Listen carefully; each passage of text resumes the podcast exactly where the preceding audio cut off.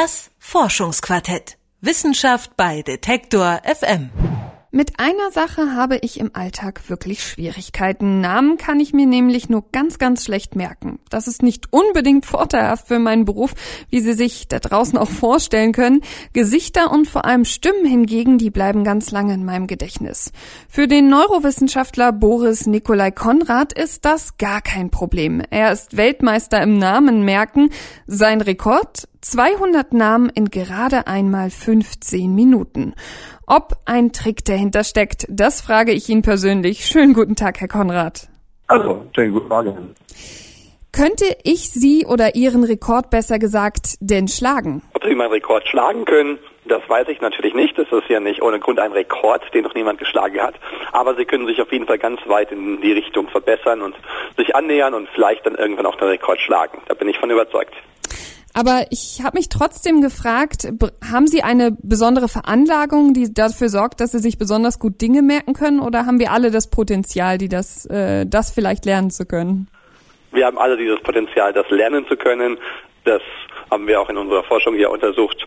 Und jeder kann sein Gedächtnis mit Gedächtnistechniken wirklich enorm verbessern, wenn er das denn etwas übt und diese Techniken auch benutzt.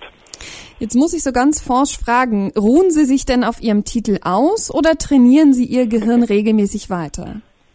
Ich trainiere schon immer noch, ähm, aber nicht mehr mit dem Ehrgeiz der Jahre, wo ich da im Gedächtnissport wirklich ganz vorne mit dabei war. Den Weltrekord habe ich 2010 aufgestellt und inzwischen würde ich jetzt in der Weltmeisterschaft nicht mehr ganz vorne landen.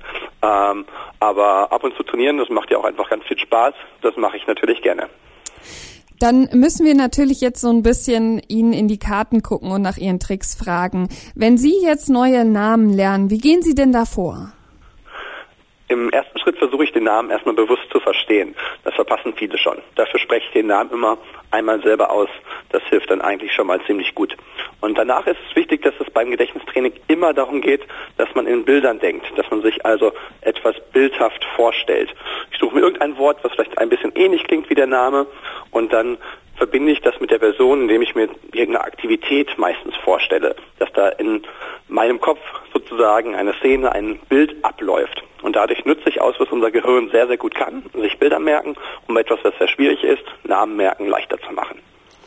Okay, dann gehen wir nochmal konkret äh, vor. Wir haben ja jetzt wahrscheinlich hier in Deutschland noch ein bisschen Zeit. Die Koalitionsgespräche dauern noch. Das heißt, ich habe Zeit, vielleicht die zukünftigen Abgeordneten des Deutschen Bundestags zu lernen oder mir die jetzigen nochmal anzuschauen, wenn ich da die Namen lernen möchte. Was könnte ich jetzt tun? Also ich schaue immer, was ist das eigentlich für ein Name, den ich da habe. Viele Namen kommen davon berufen. Da gibt es dann auch im Bundestag die äh, einen oder anderen Herren, die dann äh, Bauer, Müller oder Bäcker heißen. Aber das ist natürlich nicht mehr deren Beruf. Irgendein Vorahn hatte das mal als Beruf. Ich kann sie mir aber vorstellen, wie sie diesen Beruf ausführen. Und bei Namen, die etwas schwieriger sind, gehe ich ähnlich vor. Wenn ich jetzt zum Beispiel den Namen Lars Klingbeil vielleicht zum ersten Mal höre, der jetzt gerade bei der SPD mit, mit aufsteigt und dann auch mitverhandelt, dann würde ich sagen Klingbeil. Ähm, das klingt wie Klingen und ein Beil. Und dann stelle ich mir vor, dass der vielleicht als Hobby äh, statt Luftgitarre auf seinem Klingbeil spielt. Das ist ein absurdes Bild, aber ich kann es mir vorstellen und dadurch auch einprägen. Ist das denn die Hauptmethode, die Sie verwenden, oder gibt es da noch andere Methoden, mit denen Sie sich gut Sachen merken können? Also das liegt in meinem Hintergrund. Es geht eigentlich immer darum, dass wir unseren bildhaften Speicher, das visuelle Gedächtnis ansprechen wollen, weil da die Kapazität einfach riesengroß ist und häufig für solche Dinge wie Namen merken oder auch andere Lernaufgaben ungenutzt bleibt. Das heißt, ich kann ein bisschen variieren, wie ich mir jetzt genau ein Bild suche, da gibt es dann verschiedene Ansätze, aber die Grundlage bleibt tatsächlich immer die gleiche. Ich muss mir was bildhaft vorstellen, mit meiner Fantasie arbeiten, dadurch klappt es einfach. Jetzt stelle ich mir gerade vor, wie ich mir bildhaft vorstelle, wie ich Klavier spiele und ich kann Ihnen garantieren, morgen kann ich trotzdem noch nicht Klavier spielen. Funktioniert sozusagen das Lernen auch bei anderen Aktivitäten so? Beim Klavierspielen haben Sie recht, bei Instrumenten oder auch vielleicht sportlichen Bewegungen, wenn man äh, ein neues Sportart vielleicht ausübt, da helfen diese Techniken weniger gut. Das liegt daran, dass wir einfach nicht ein Gedächtnis haben, sondern äh, unser Gedächtnis in verschiedene Fähigkeiten eigentlich zu unterteilen ist. Das, was die gerade genannt haben, würden wir dann das prozedurale Gedächtnis nennen.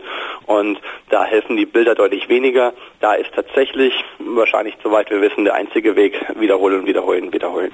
Und gerade im Zusammenhang mit Kriminalfällen hört man das oft, dass so Erinnerungen durch Emotionen sich verändern. Also Zeugen sind da oft äh, werden da oft ähm, sehr ausgefragt und manchmal verschieben sich da Bilder, weil man eben durch, durch Emotionen getrügt wird.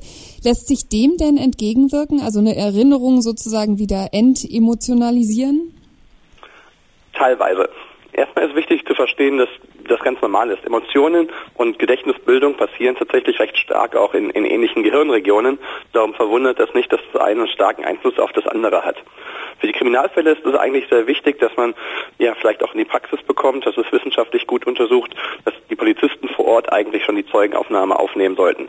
Die erste Aussage, die direkt danach ist, auch wenn der Stress dann natürlich noch hoch ist, die ist meistens deutlich genauer, als wenn man sagt, beruhigen Sie sich erstmal, kommen Sie in einer Woche dann äh, ja, in das Polizeirevier.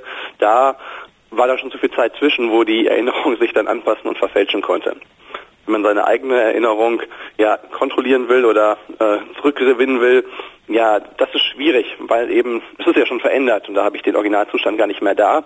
Was ich schaffen kann, was zum Beispiel natürlich Psychotherapeuten machen mit Menschen, die vielleicht ein Trauma erlitten haben, ist das Emotionale jetzt reduzieren. Dass es zumindest nicht zu einer vielleicht Belastungsstörung kommt, weil ich mich immer wieder an diesen Moment, was auch immer passiert ist, erinnere, wenn es gerade gar nicht passend ist. Das geht durchaus. Nun haben wir viel darüber gesprochen, was ich für mein Gehirn tun kann und wie ich es trainieren kann, aber ich habe trotzdem das Gefühl, es gibt so Dinge, die die kann man sich einfach sehr, sehr schwer merken. Und bei mir sind es eben die Namen. Ist das einfach nur eine Einbildung, also weil ich mich dagegen verwehre, oder ist das wirklich so, dass es Dinge gibt, die ein Mensch vielleicht ein bisschen schwerer lernt? Wir sind alle etwas unterschiedlich. Das heißt, das eine liegt uns mehr, das andere weniger. Der eine findet Namen schwerer, der andere vielleicht Zahlen.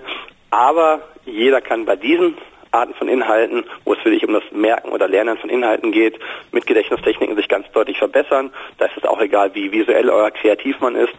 Das kommt in unserer Forschung auch sehr gut raus. Das ist wirklich möglich.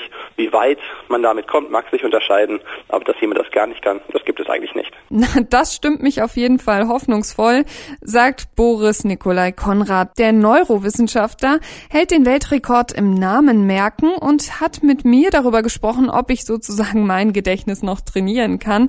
Herzlichen vielen Dank, Herr Konrad. Sehr gerne. Das Forschungsquartett. Wissenschaft bei Detektor FM.